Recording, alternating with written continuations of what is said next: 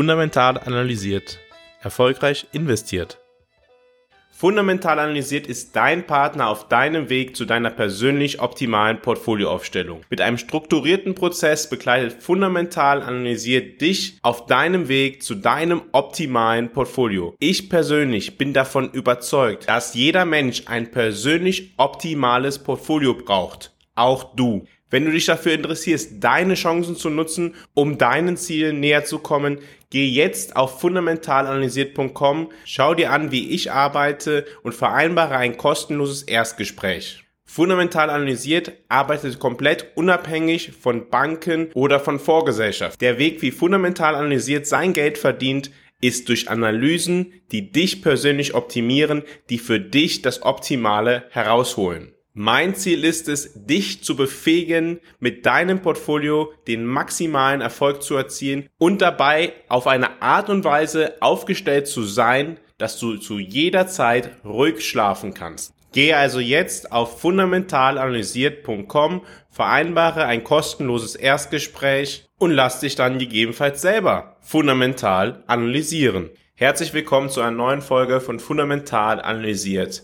Heute sprechen wir darüber, warum der US-Dollar besonders stark gestiegen ist, warum der US-Dollar jetzt in dieser Woche den höchsten Stand gegenüber einem Index verschiedener anderer Währungen seit 2002 erreicht hat und welche Implikationen dies für die Weltwirtschaft, insbesondere die Entwicklungsländer, haben wird. Nun, jeder, der in Aktien oder in Anleihen dieses Jahr investiert ist, weiß, dass dieses Jahr bisher durchaus herausfordernd ist. Beide haben zur selben Zeit massiv an Wert verloren. In dieser Form hat es das in der Vergangenheit noch nicht gegeben. Der Wertverlust aller Aktien und aller Anleihen in den USA zusammengenommen übertrifft 60 Prozent der Bruttowertschöpfung in den USA. Ein Wert, der seit 1985, seit dem Beginn dieser Aufzeichnungen, noch nicht gemessen worden ist. Also ein Rekordwert. Und trotzdem oder genau deshalb ist der US-Dollar so stark?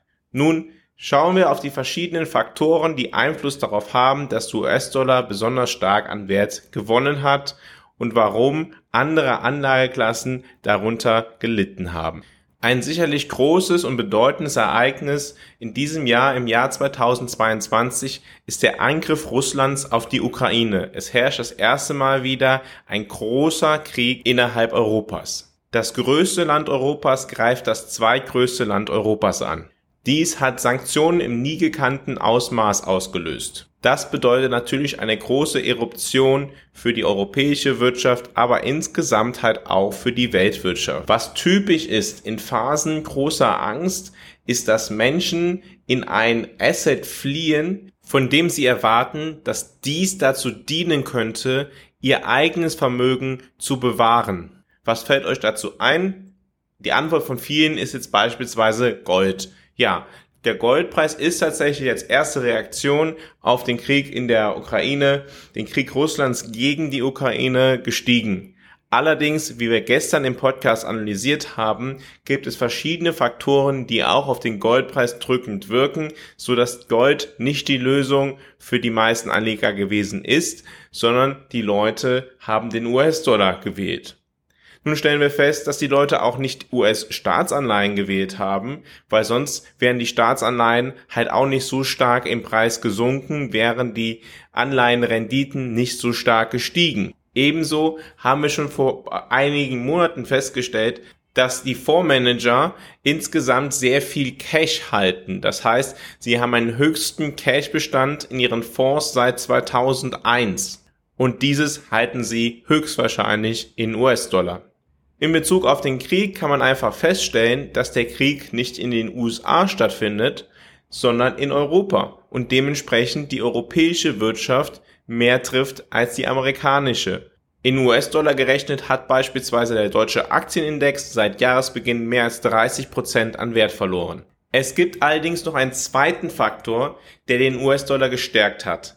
Neben dem Krieg Russlands gegen die Ukraine spielt die Reaktion der Zentralbanken auf das höhere Inflationsumfeld weltweit eine große Rolle für die Veränderung von Wechselkursen.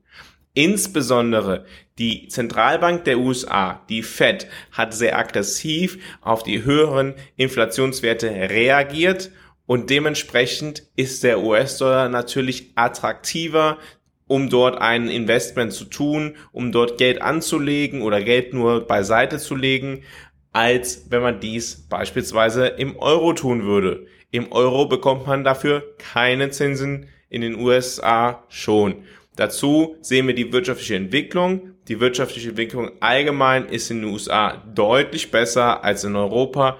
Dementsprechend auch das spricht für die USA. Aber nicht nur der Euro nicht nur die europäischen Länder haben gegenüber dem US-Dollar verloren, sondern auch Japan zum Beispiel. Japans Währung hat drastisch nachgegeben. Sicherlich spielt auch dort eine Rolle, dass die Zentralbank sich in eine Lage versetzt hat, die naja, vielleicht noch extremer ist als die europäische Lage. Seit Jahresbeginn hat der japanische Yen über 17 Prozent gegenüber dem US-Dollar verloren, ohne dass in der Region ein Krieg stattfindet. Selbst der Schweizer Franken hat gegen den US-Dollar ungefähr um 7% seit Jahresbeginn verloren.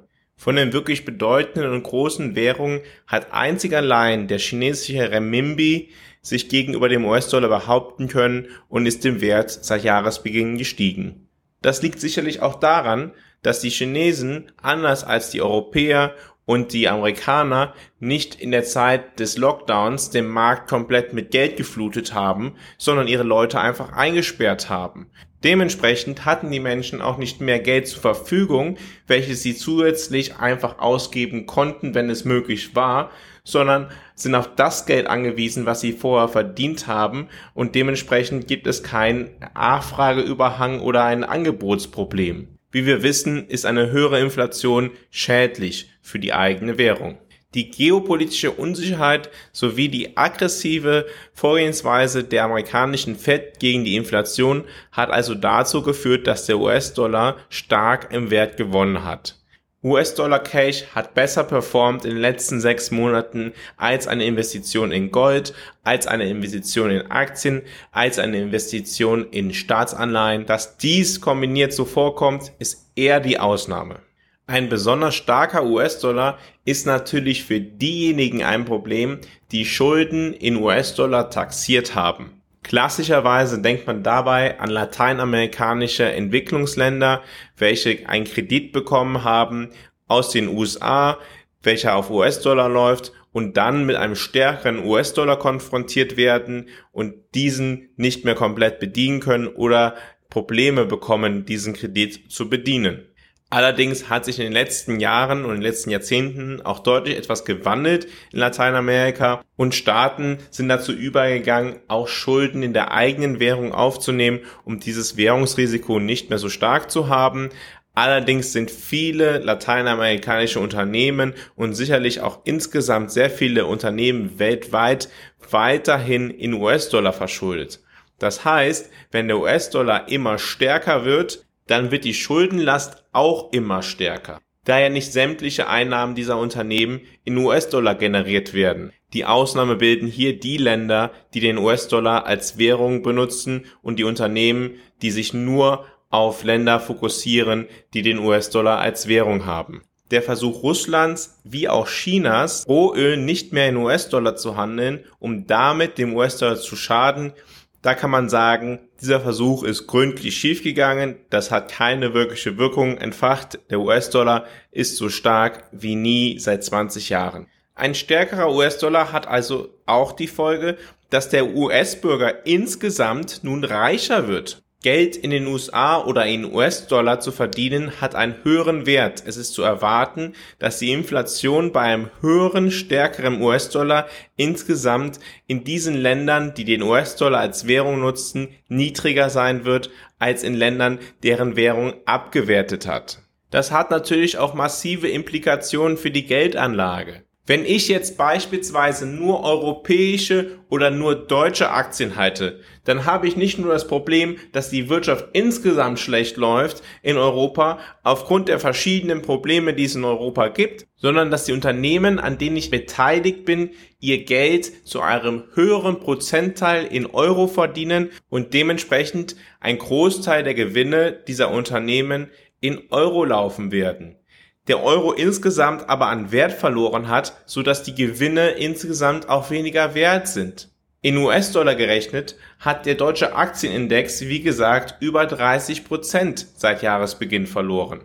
Der Kauf einer amerikanischen Aktie ist für den Deutschen, der in Euro sein Geld verdient, gar nicht so viel günstiger geworden, obwohl der Aktienmarkt in den USA deutlich nachgegeben hat. Das liegt daran, dass der Euro insgesamt deutlich weniger wert ist. In Euro gerechnet hat der Dow Jones zum Beispiel seit Jahresbeginn nur 1,5 Prozent an Wert verloren. Das heißt, dem Verlust des Aktienwertes in den USA steht ein Währungsgewinn durch das Investment in einen US-Dollar-Wert gegenüber. Wir sehen an dieser Stelle, welche Bedeutung das Investment in die richtigen Regionen haben kann. Ein Unternehmen kann durchaus sehr attraktive Margen haben, kann durchaus hohe Gewinne verziehen und günstig bewertet sein, wenn es in Europa liegt. In den letzten zwölf Monaten hat es in US-Dollar höchstwahrscheinlich nicht besonders gut performt. Das sind für mich Gründe, weshalb ich persönlich auf das makroökonomische Umfeld schaue,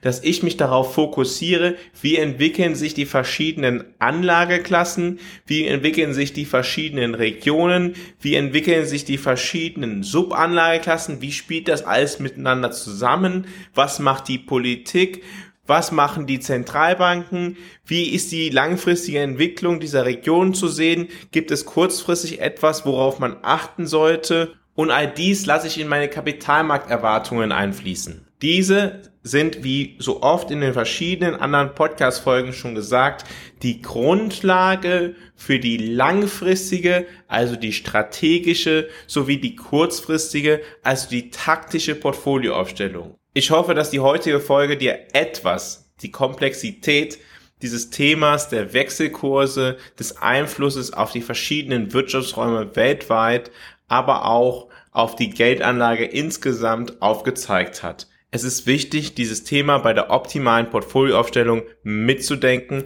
es mit einzubauen, in die eigenen Erwartungen an den Kapitalmarkt, sie zur Grundlage zu machen für die eigene Portfolioaufstellung.